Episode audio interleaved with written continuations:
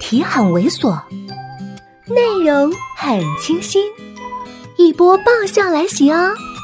作者：金刚芭比，演播：余音。此役，另一对班队彻底曝光，被晒在广大同胞眼皮底下，并且走上了公众人调戏的道路。尤其是这毕业前最后的晚餐，调戏戏码升级，大家一致要求欣赏法式长吻。首先是那对被班长发现的野鸳鸯，两人红着脸推脱了很久，可是，在人民群众的汪洋大海中，他们的抗议完全被等同了无色无味、悄无声息的二氧化氮。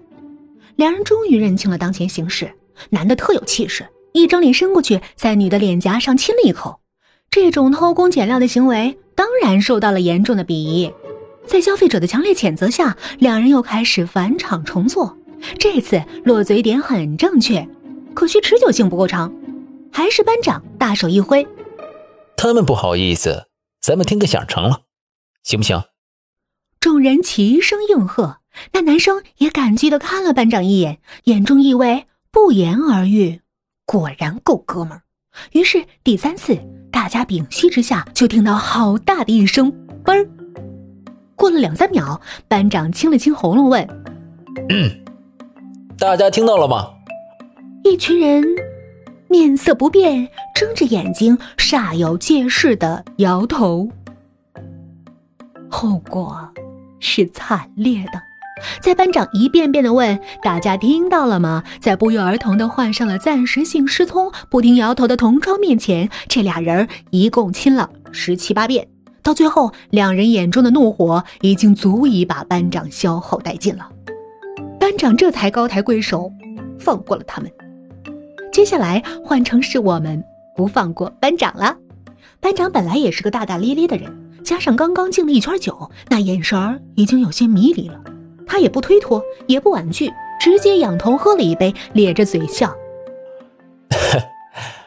我不用你们起哄。”这段日子光忙着给自己的学业工作交代了，今天当着全班同学的面，我也给我四年的感情一个交代。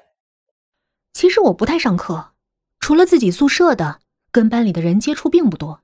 但是我知道班长是一人才，这件事儿从他导演那出狗血剧就能看得出。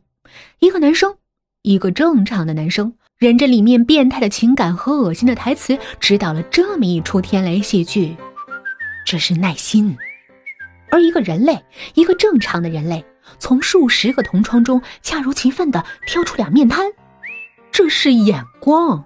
一个有耐心、有眼光的人才，又是我们认识的人的热血表白。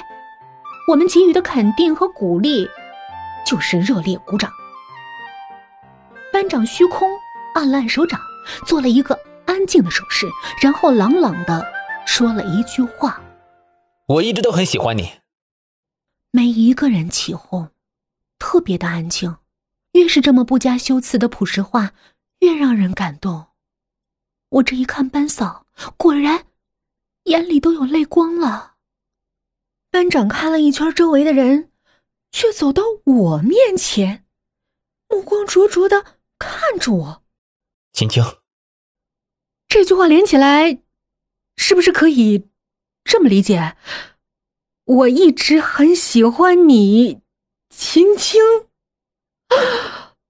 尴尬，太尴尬了。嗨，本集就到这里，下期见。Ladies and gentlemen，大家跟我一起来，